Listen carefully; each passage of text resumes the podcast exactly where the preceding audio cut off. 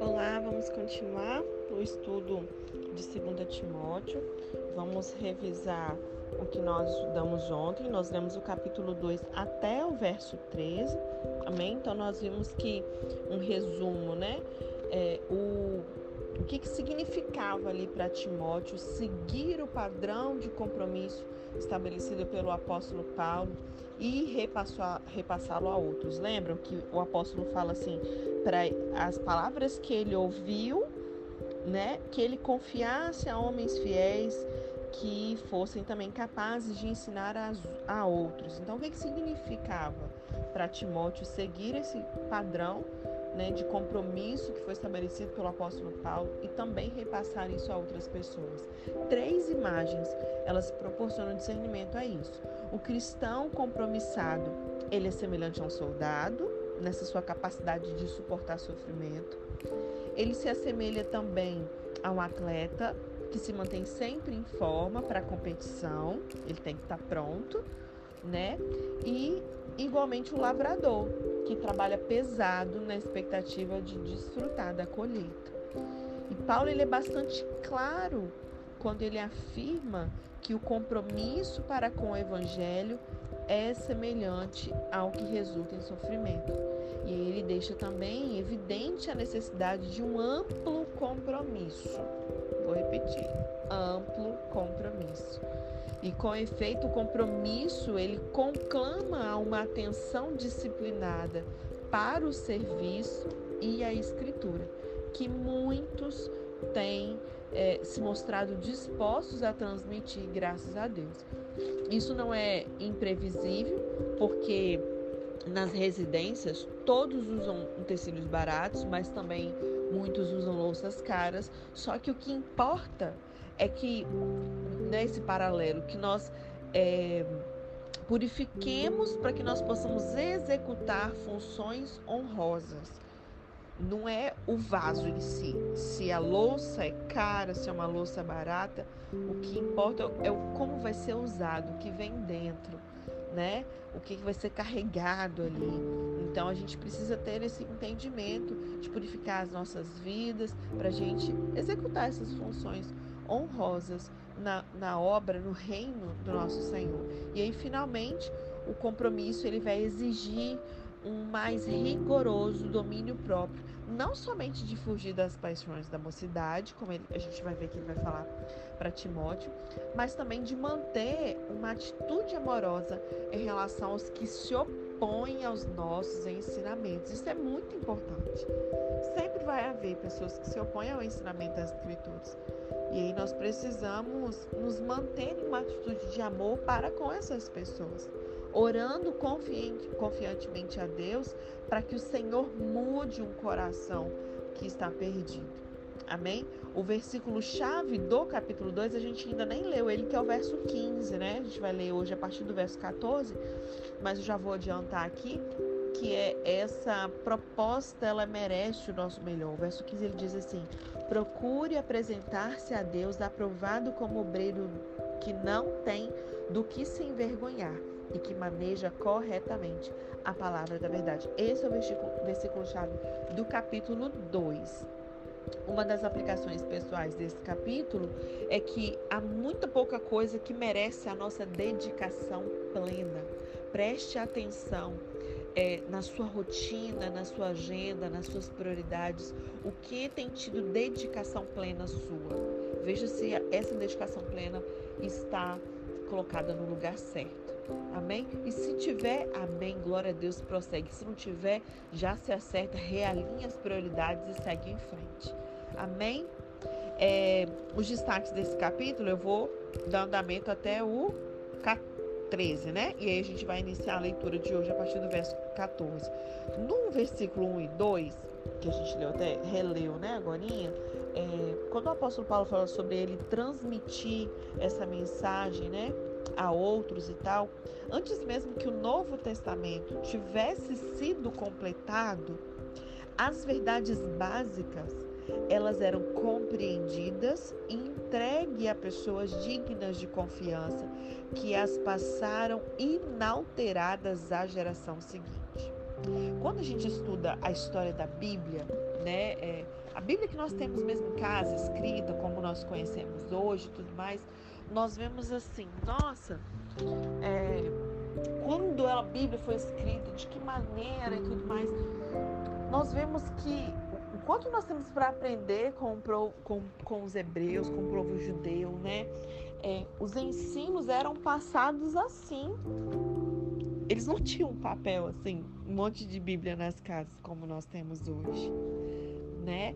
E esse ensino ele era compreendido e ele era entregue às pessoas dignas de confiança e essas passaram é esses ensinos, essas doutrinas essas preciosidades de maneira inalteradas para a geração seguinte. Foi assim que conservou todo o ensino que o Senhor trouxe, né, as inspirações que o Espírito Santo trouxe a esses homens de Deus ao longo da história da humanidade, né? É, no verso 10, ele fala sobre os eleitos, né? No texto, a palavra ela é usada como se fosse um eufemismo de cristão. Paulo ele está em algemas, mas ele suporta tudo alegremente, para que outros possam ouvir e responder à promessa do evangelho de salvação em Cristo. Nós podemos suportar o sofrimento se nós estivermos convencidos é, de que se trata de um fim proveitoso né? Ao invés de focar na dor, no problema, pensar no resultado, no fruto daquilo. De fato, há glória no sofrimento, se o propósito for suficientemente grande. Amém? É, do verso 11 a 13, ele fala sobre repudiar, né? Os, os últimos dois se grafados nesses versículos, eles acabaram causando muita confusão. É? Deixa eu ler aqui pra gente. 11 a 13. Essa palavra é digna de confiança. Se morremos com Ele, com Ele também veremos. Se perseveramos com Ele, também reinaremos. Se o negamos, Ele também nos negará. Se somos infiéis, Ele permanece fiel, pois não pode negar-se a si mesmo. As correspondentes no grego para repudiar são igualmente traduzidas como negar e aí, em outros trechos, significava uma rejeição definitiva de Cristo. Mas em outros textos, ainda, eles têm um significado de abandonar a comunidade. Olha a importância da gente entender qual palavra usada no original e tudo mais, para que a gente saiba assim, exatamente a intenção do que se foi escrito, né? e não traga uma interpretação errada. Então, isso posto, o fato, por exemplo, de Pedro ter negado a Jesus, lembram? Pedro negou a Jesus. Não significava ali, nesse caso, uma rejeição definitiva, mas era um afastamento temporário. O melhor que nós podemos fazer é tomar essa passagem como uma advertência. Se nós abandonarmos a companhia de Jesus, segue-se também a nossa retirada da comunidade. É assim que as pessoas param de congregar. É assim que as pessoas se desviam e, e saem dessa comunhão do corpo de Cristo. Elas se afastam né, é, abandonam a companhia de Jesus. E a consequência disso é abandonar também, se retirar da comunidade da fé que ela estava. E ainda assim, mesmo a gente dando as costas para Ele, nós é, não sendo fiéis, Ele permanece fiel ao seu compromisso de nos salvar. Ele não muda de ideia. Né? Porque de maneira nenhuma ele pode negar-se a si mesmo. Deus ele não volta atrás, né?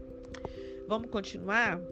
Verso 14. O obreiro aprovado por Deus.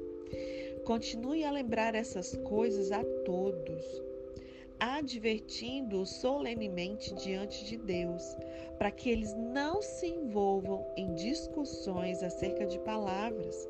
Isso não traz proveito e serve apenas para perverter os ouvintes. Gente, tem discussão que não tem que ter, você não tem que ir para rede social e ficar debatendo X, Y, Z. sabe? É, essa advertência é muito importante. Nós não devemos nos envolver em discussões acerca de palavras, porque isso não traz proveito. E muitas das vezes vai fazer o efeito contrário do que você gostaria. Vai servir apenas para perverter os ouvintes. Verso 15. Procure, então, ele mostra o que não deve fazer e mostra o que deve fazer. Continue é, a lembrar essas coisas. Verso 15: Procure apresentar-se a Deus aprovado como obreiro que não tem do que se envergonhar e que maneja corretamente a palavra da verdade. Como eu amo esse texto. É, como que você faz isso? Verso 16 ele continua: Evite as conversas inúteis e profanas, pois os que se dão a isso prosseguem cada vez mais para a impiedade. Gente, é um caminho. A pessoa ela não, cai do dia para a noite. Ela não apostata da fé do dia para a noite. Começa com conversa, conversinhas inúteis. Sabe? Cuidado para você não estar tá se sentando na roda dos escarnecedores. Tem lugar que não é pra gente estar, tá, tem conversas que não é pra gente participar? Tem coisas que não tem que estar tá na nossa boca, nem no nosso ouvido, porque às vezes fala assim, não, mas eu não falo nada não. Mas você tá ali junto, sendo conivente, participando, desfrutando da mesma coisa, né? Verso 17, o ensino deles alastra-se como um câncer. É, em algumas versões, é, no grego é gangreno, né? e entre eles estão Imineu e Fileto. Quem são esses? Estes se desviaram da verdade, dizendo que a ressurreição já aconteceu. E aí alguns pervertem a fé. Entretanto, porém, o firme fundamento de Deus permanece inabalável e selado com esta inscrição: O Senhor conhece quem lhe pertence. Ele está se referindo a um texto que está lá em Números, no capítulo 16, no verso 5. E afaste-se da iniquidade todo aquele que confessa o nome do Senhor. Se eu e você confessamos o nome do Senhor, nós precisamos nos afastar da iniquidade, né? Verso 20. Numa grande casa há vasos não apenas de ouro e prata, mas também de madeira, de barro, alguns para fins honrosos e outros para fins desonrosos. Se alguém se purificar dessas coisas, ele será vaso para a honra, santificado, útil para o Senhor, preparado para toda boa obra. Fuja dos desejos malignos da juventude e siga a justiça. Ele falou sobre isso na primeira carta também, né? É, siga a justiça, a fé, o amor e a paz com aqueles que de coração puro invocam o Senhor. Para ele mencionar isso, eu sempre falo, né? Bom, existem alguns que vão invocar o Senhor, mas não é de coração puro. Então ele menciona, ele segmenta, ele divide aqui, ele separa né? Ele classifica. Verso 23: Evite as controvérsias tolas e inúteis, porque vocês sabem que isso acaba em briga. Ao servo do Senhor, quem está me ouvindo aqui que é servo do Senhor? Olha só, a minha Bíblia e sua Bíblia diz que não convém brigar, mas sim ser amável para com quem é conveniente, com quem eu me tenho afinidade. Não é, né? Nós precisamos ser amável para com todos.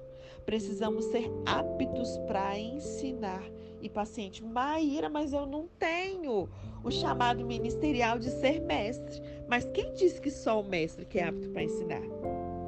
Né? Não necessariamente. Obviamente, quem é mestre tem uma graça específica para aquilo ali, uma unção específica, um plus mesmo, né? Mas é, o mesmo Espírito que está aqui está aí. Você tem que estar tá apto para ensinar.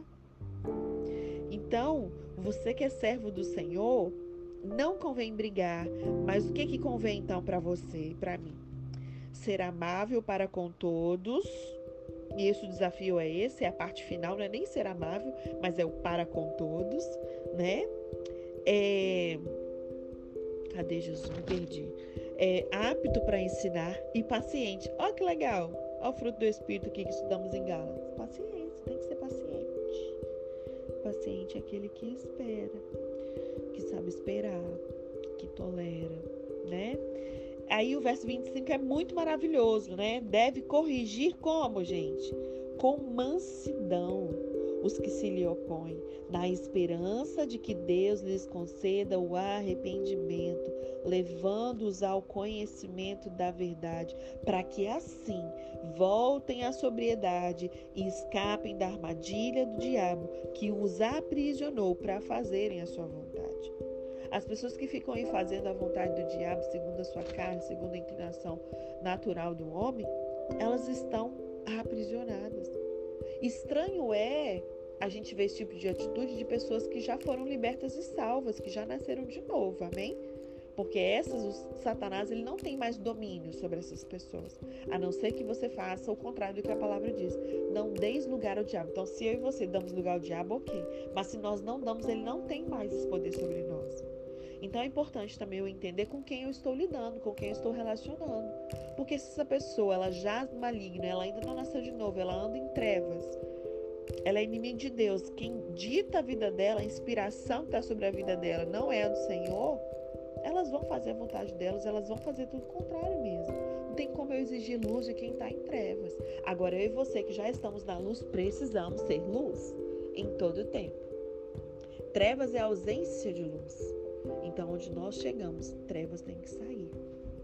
Amém? Vamos é, então revisar esse pedacinho assim a gente finaliza o capítulo 2, tá? Se der tempo, a gente começa o 3, senão a gente é, termina aqui o, o 2, tá? Então, aqui no verso é, 15, nós vimos que ele fala sobre manejar corretamente a palavra da verdade. Existem exemplos de manejo incorreto da palavra de Deus. Isso está mostrado no verso 16 e 18, né? Com conversas inúteis e profanas, porque isso vai levar cada vez mais à impiedade. Esse ensino errado vai se alastrar como um câncer, uma doença, uma célula doente, como aconteceu com Himeneu e Fileto, que se desviaram da verdade, falando algo que não estava de acordo com a doutrina de Cristo, como se aquilo já tivesse acontecido e aí perverteram a fé, e isso influencia um monte de gente, né? Então, o correto manejo da Bíblia significa o quê? Transmitir as suas verdades, de sorte que os ouvintes creiam e passem a viver uma vida de amor, santidade, boas obras, que são coisas que a gente vai ver no capítulo 3. A minha sua função é saber manejar corretamente a palavra da verdade e transmitir essas verdades. Daí, se a pessoa vai ouvir, vai crer vai passar a viver, não é um problema nosso. Hoje, na hora que eu estava finalizando o almoço, é, o meu mais novo, Rafinha, ele veio falar assim: Mamãe, sabia que eu sou um missionário? Eu morro de rir com o Rafa, gente. Quem conhece sabe o quanto esse menino é especial, ele é muito engraçado. Eu falei: É mesmo, meu filho? E eu me lembro que ano passado a gente enviou ele para uma missão numa escola, né? Eu lembro que quando a gente teve que trocar ele para uma escola, eu falei: Filho, não tem um midinho? Então, você vai ser o um midinho naquele lugar. Rafinha, o pequeno missionário, hein? Aí ele ria. Falei, então assim, tem crianças que não conhecem o seu Senhor, que não conhecem Jesus, que não tem papai e mamãe em casa, que não tem a estrutura familiar, é, material, física, espiritual, emocional, não tem irmãos, não tem avô, não tem, não tem um monte de coisa que você tem e não, não tem o principal, que é Jesus, né? Eu falei, então assim, o Senhor está te mandando para uma missão. Aí hoje ele veio com essa história de que ele é um missionário. Eu falei, é mesmo? Ele é. Eu estou falando de Jesus para meus amigos lá embaixo, porque eu moro no quarto andar, então ele desce para brincar, andar de bicicleta e tal com os amigos. E ele falou que está é, cumprindo essa missão lá embaixo. Eu falei, ah, ele é, eu tô falando de Jesus para as pessoas. E aí, mãe, não é que quem é, tem Jesus não fala palavrão? Eu falei, é, filho. Aí ele falou assim, pois é, mas tem um fulano que eu acho, mãe, que ele conhece Jesus, mas ele fala palavrão. Aí eu falei, pois é, filho, tem gente que conhece, mas mesmo assim faz coisa errada. Aí tá. Aí ele virou e falou assim. Aí eu fui. Aí teve um lá, mãe, que falou que tem Bíblia na casa dele. Mas, tipo assim, não, não, não conhece, né? Não, não segue, não, e tal. Aí eu perguntei para eles qual era o primeiro livro da Bíblia. Eles não sabiam me falar, mãe. Tipo assim, que absurdo. Como que as pessoas não sabem que Gênesis é o primeiro livro da Bíblia? Ai, gente, é muito engraçado. Prestem atenção, uma criança que acabou de fazer nove anos. Na idade dele, com o conhecimento dele, ele sabe manejar a palavra da verdade. Ele está transmitindo essas verdades. E aí ele virou e falou assim para mim: Aí eu fui falei de Jesus e tal. Ele foi discorrendo sobre o assunto, as coisas que ele tem falado. Aí ele foi falou até de escatologia, não dou conta, a gente, Rafael. Falou de mãe, falei até de Apocalipse. Não tem, que a gente tava conversando, mãe, sobre aquela questão da volta de Jesus. A gente não sabe o dia e a hora, mas sabe assim, aquelas pistas que Deus deixou pra gente, mais ou menos, daqui a quanto tempo mais ou menos ele deve voltar. Eu falei para eles, mas eu não sei se eles acreditaram. E as outras coisas eu não sei se eles creram, mãe. Eu falei, meu filho, o trabalho de convencer não é nosso, é do Espírito. Mas saiba que você plantou uma sementinha e alguém vai regar e um dia essa colheita vai sair, né? A gente precisa crer que o nosso papel é fazer aquilo que Deus mandou. É igual quando a gente vai orar por cura. A Bíblia diz: impor as mãos sobre os enfermos, eles serão curados. Se a pessoa vai ser curada ou não, isso não é um problema nosso. O nosso papel é fazer aquilo que a Bíblia manda a gente fazer.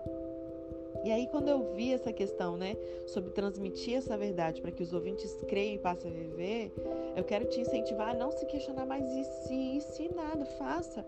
Se exponha à palavra, se exponha à unção, invista tempo no secreto com o Senhor, tenha um relacionamento pessoal e íntimo com Jesus com, através do seu espírito, transmita essas verdades e aí deixa com o Espírito Santo. Você faz a sua obra e o Espírito Santo faz a dele. Às vezes a gente quer dar um de Espírito Santo. E aí hoje eu estava ensinando isso pro Rafael. Eu falei, Rafa, é isso mesmo, você tá certo. Continue fazendo isso que você tá fazendo. E aí as pessoas vão ver a diferença em você, não em você só falar, mas ao agir. Eles vão olhar para você e vão ver que você é diferente. E a resposta é por quê? Não tem a ver comigo, é por causa de quem eu carrego. É por causa de quem habita em mim. É por causa de Jesus. Essa diferença que tem na minha vida é Jesus. E ele está disponível para todo mundo né? Então achei bem interessante compartilhar essa experiência que eu tive com ele hoje cedo aqui. No verso 19, ele vai falar do firme fundamento de Deus, né? A figura aqui é de um selo com duas inscrições.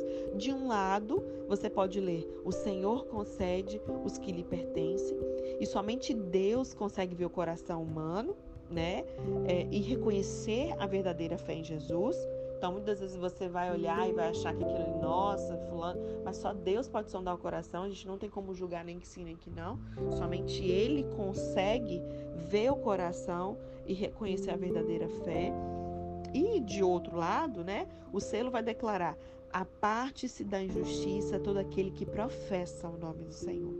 Nós podemos ver o interior do coração uns dos outros, mas é, nós deveríamos ter condições de enxergar o compromisso. Entenda, então eu não consigo acessar o seu coração no sentido de ver realmente o que tem dentro ali, mas nós deveríamos ter condições de chegar a esse compromisso com a santidade que vai resultar quando Cristo realmente né, ocupar lugar na vida da pessoa. Então, que a, as nossas ações, né, inclusive quando ninguém está olhando, porque no público né? Eu ser uma bênção na igreja é muito fácil. Eu preciso ser uma bênção sem os holofotes em cima de mim, no secreto, no meu WhatsApp, nas minhas redes sociais, dentro da minha casa, com meu marido, com os meus filhos, né? É, praticar honra, por exemplo, não só na frente do meu líder, não só na frente do meu pastor, mas honrar ao meu pastor também na ausência dele. Porque tem muita gente que faz o contrário, na frente do pastor, elogia, sabe, assim, passa o pano mesmo, aquela coisa toda, baba mesmo. Mas nas costas, mete o pau, fala mal. Hum, não bate. Né? Então, é, nós precisamos realmente ter um compromisso com a santidade. E isso é um resultado de quando Cristo realmente ocupa lugar na nossa vida, quando Ele de fato é, habita no nosso coração. Amém? No verso 21, ele fala sobre purificar a si mesmo. As escolhas que você e eu fazemos a cada dia tanto pode nos embaraçar, né? Embaçar ali, quanto é, é, e também até embaçar, né? Quanto também nos deixar lustrado, brilhante, com o mais alto grau de pureza e aproveitamento. Tudo de acordo com as nossas escolhas. No verso 26, ele fala sobre ser feito cativo, que eu estava falando para vocês. A influência de Satanás ele cega os perdidos para o evangelho. E aí faz deles cativos. Não adianta brigar com essas pessoas. Talvez você seja casado com um homem ímpio, com um homem que ainda não teve seus olhos iluminados. Não brigue com ele. Faça o que Pedro diz que o seu marido seja ganho não por palavras, mas pela sua conduta, pelo seu procedimento, ao ver Cristo transformar a sua vida de verdade, o seu caráter ser transformado. Uma mulher que murmurava agora, sabe, servindo com alegria, com ações de graças, alegre mesmo na adversidade, tendo uma palavra positiva e de fé no tempo de dificuldade, honrando esse homem mesmo sem ele merecer, porque nós também não merecíamos e ele nos amou primeiro dando aquilo que recebeu, né? Então, assim, a gente não tem como ficar brigando com essas pessoas.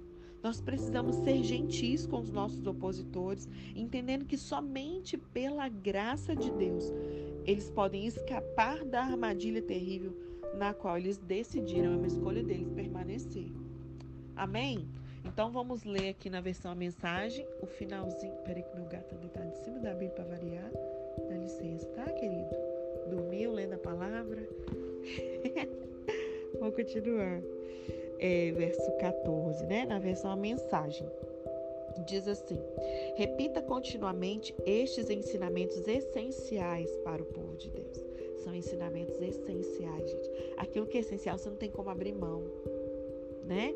Advirta-os perante Deus a respeito de pessoas que aparentam religiosidade, mas ficam procurando defeito em tudo e em todos e só prejudicam a fé. Sabe que a pessoa que entra dentro da igreja só sabe reclamar, só sabe que um pastor não pregou direito, o irmão não pregou direito, o irmão errou a letra, não sei quem está desafinado, não sei quem dançou fora de sintonia e sei lá mais o que. Sabe? Vê defeito em só prejudica a fé. Essa atitude ela não ajuda em nada. Se concentre em fazer o melhor para Deus, com excelência. Trabalhe direito. Trabalhe as suas motivações, o porquê fazer, para você não ter do que se envergonhar. Apresente a verdade pura e simples. Você não precisa acrescentar nenhum ingrediente. Já está perfeito. Puro e simples. Não precisa florear. Fique longe daquela conversa com ar de religiosidade que envenena a alma, que é só conversa. Você sabe que as palavras não são apenas palavras. Se elas não têm suporte de uma vida reta, elas envenenam a alma. Então, se a sua vida não é reta e ela não dá suporte, ela não sustenta, ela não está de acordo com as palavras que saem da sua boca, isso envenena a alma. Irmeneu e Fileto são exemplos disso. Eles desviam os cristãos do caminho e se afastam da verdade quando eles ensinam que a ressurreição já aconteceu. Quantos ensinos errados nos púlpitos espalhados pelo Brasil e pelo mundo, meu Deus. E enquanto isso, o firme fundamento de Deus permanece inabalável como sempre com as seguintes verdades gravadas na pedra: Deus conhece os que pertencem a Ele. Afastem-se do mal todos que têm Deus como Deus. Numa cozinha bem equipada, não há apenas taças de cristal e utensílios de prata. Também tem latas usadas, baldes de lixo. Alguns recipientes são usados para servir jantar chique, outros para recolher as sobras se torne um recipiente que Deus possa usar para oferecer o que há de melhor a seus convidados e assim abençoá-los. Fuja das vontades fortes da juventude, persiga a retidão madura, fé, amor e paz. E se una com os que oram honesta e sinceramente na presença de Deus. Olha a importância da associação. Cuidado com quem você tem se associado. Pessoas que fazem você quebrar princípios não são pessoas que você deve se associar. Amém? É, não se envolva em discussões sem sentido que sempre terminam em brigas.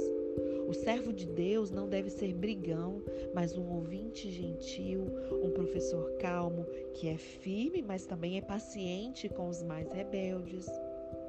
Você nunca sabe como ou quando Deus vai torná-los sóbrios com uma mudança de coração e um retorno à verdade, para que eles possam escapar da armadilha do diabo, porque eles foram apanhados e são mantidos cativos, forçados a seguir as suas ordens. Amém? Então, assim a gente finaliza o capítulo 2, a gente vai, viu aqui que enquanto é, a gente tenta entender como é que Paulo estava passando o bastão da liderança para Timóteo, vem à mente uma cena é, de férias de verão que o. Como é que é o nome, gente? Do. Ai, Jesus, fechei a página, deixa eu ver. Fechei. Pera aí que vocês vão aguentar mais uns minutinhos aí. Que eu fechei a página sem querer. Tem 50 livros aqui na minha frente. Ai, gente, como é que é o nome do pastor? Pera aí, que eu vou achar, porque eu gosto de dar a honra a quem escreveu o negócio aqui. Pera aí. Ô, oh, papai. Perdi o nome do homem. Gente, quando eu achar, eu vou falar aqui pra vocês, tá? Pra gente não perder tempo. Eugênio Peterson. Ele diz assim: Enquanto eu tentava entender como Paulo estava passando o bastão da liderança a Timóteo, veio à minha mente uma cena de umas férias de verão. Ele é americano, tá, gente? No nosso grupo caminhou, o nosso grupo caminhou até um chalé no alto das montanhas e depois do jantar, o guarda florestal que estava nos guiando, ele propôs um trecho adicional de caminhada para que nós pudéssemos ver o pôr do sol. Era uma subida de mais de 300 metros de um terreno difícil. Todos nós começamos a ficar esgotados e quanto mais nós subíamos, mais a minha esposa ficava para trás. O guarda que vinha liderando a subida até então, ele percebeu que ela ficou e parou o restante do grupo. E chamando-a para perto dele, disse: Você será a líder. Um casal que estava no grupo era de montanhistas experientes. E aí um deles era atleta de elite, inclusive. Mas o guarda escolheu quem? A minha esposa. Ela era a líder agora e ela nos conduziu ao cume. Depois ela relembrou que quando o guarda a chamou, ela estava cansada e prestes a desistir. Pega aí no seu espírito que Deus está falando com você hoje, hein? Então, de repente, foi confiada a ela uma posição de liderança. Nada mudou, exceto que agora ela se sentia responsável. Agora ela tinha pessoas que a seguiam, ela não podia desistir. Era isso que Paulo estava fazendo com Timóteo. É isso que Deus já fez comigo e talvez já tenha feito com você ou ainda vai fazer com você. Ele não enfatizou, ele não encorajou. Em suma, ele apenas disse: Você é o líder. Tome o seu fato do sofrimento, jogue-se nesse trabalho, anime-se se necessário, esqueça essa história de ser muito novo, esqueça que você não se acha capaz, esqueça todos os seus sentimentos de insegurança. Apenas seja o líder e lidere. Pode ter certeza que existem pessoas que se inspiram em você que você nem sabe. Então, se tem uma coisa que você pode desistir, o meu conselho para você é: desista de desistir. Amém? Deus te abençoe até amanhã.